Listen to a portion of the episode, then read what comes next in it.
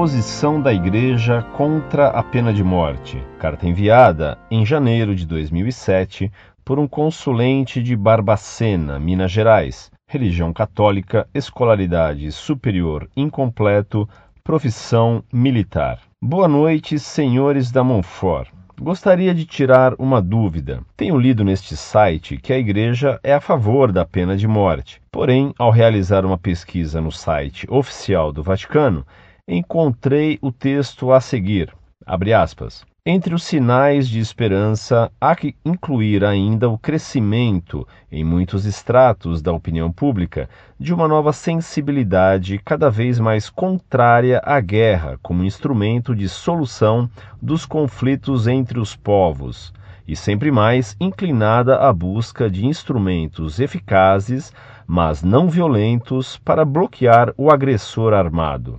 No mesmo horizonte se coloca igualmente a aversão cada vez mais difusa na opinião pública à pena de morte, mesmo vista só como um instrumento de legítima defesa social, tendo em consideração as possibilidades que uma sociedade moderna dispõe para reprimir eficazmente o crime, de forma que, enquanto torna inofensivo aquele que o cometeu, não lhe tira definitivamente a possibilidade de se redimir.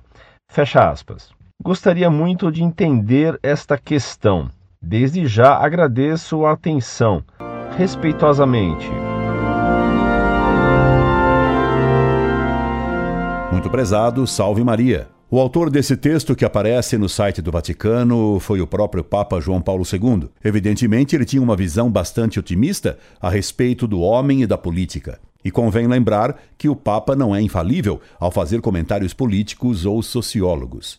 Não há dúvida que ele notava que havia realmente uma nova sensibilidade, cada vez mais contrária à guerra, como instrumento de solução dos conflitos entre os povos, e sempre mais inclinada à busca de instrumentos eficazes, mas não violentos, para bloquear o agressor armado.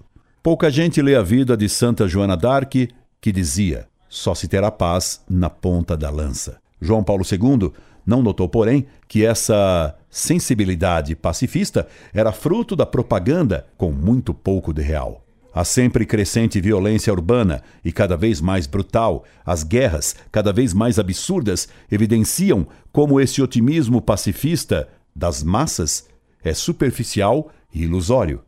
Pois, se fosse real essa sensibilidade pacifista, como então explicar que houve Bin Laden? Como houve a guerra do Afeganistão? Como continua a trágica guerra dos homens bomba muçulmanos contra a aviação judaica na Palestina? Quais são os instrumentos atuais contra a guerra? A ONU?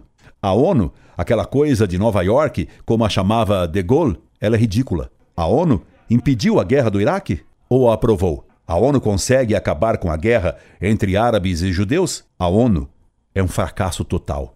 Proibir as guerras é tão utópido como querer proibir as cirurgias ou a legítima defesa. Foi o pacifismo que gerou Hitler e a Segunda Guerra Mundial. Quanto à aplicação da pena de morte, o próprio catecismo, publicado por João Paulo II, reconhece com pesar a sua legitimidade do ponto de vista da doutrina católica. E nem poderia ser diferente. Mas dizer que uma sociedade moderna dispõe para reprimir eficazmente o crime, barra o trágico. Basta ver as estatísticas crescentes de crimes violentos para se compreender que a Sagrada Escritura tem toda a razão ao dizer que os injustos sejam punidos e a descendência deles perecerá. Salmo 36, versículo 28. O rei sábio dissipa os ímpios. Provérbios, capítulo 20, versículo 26.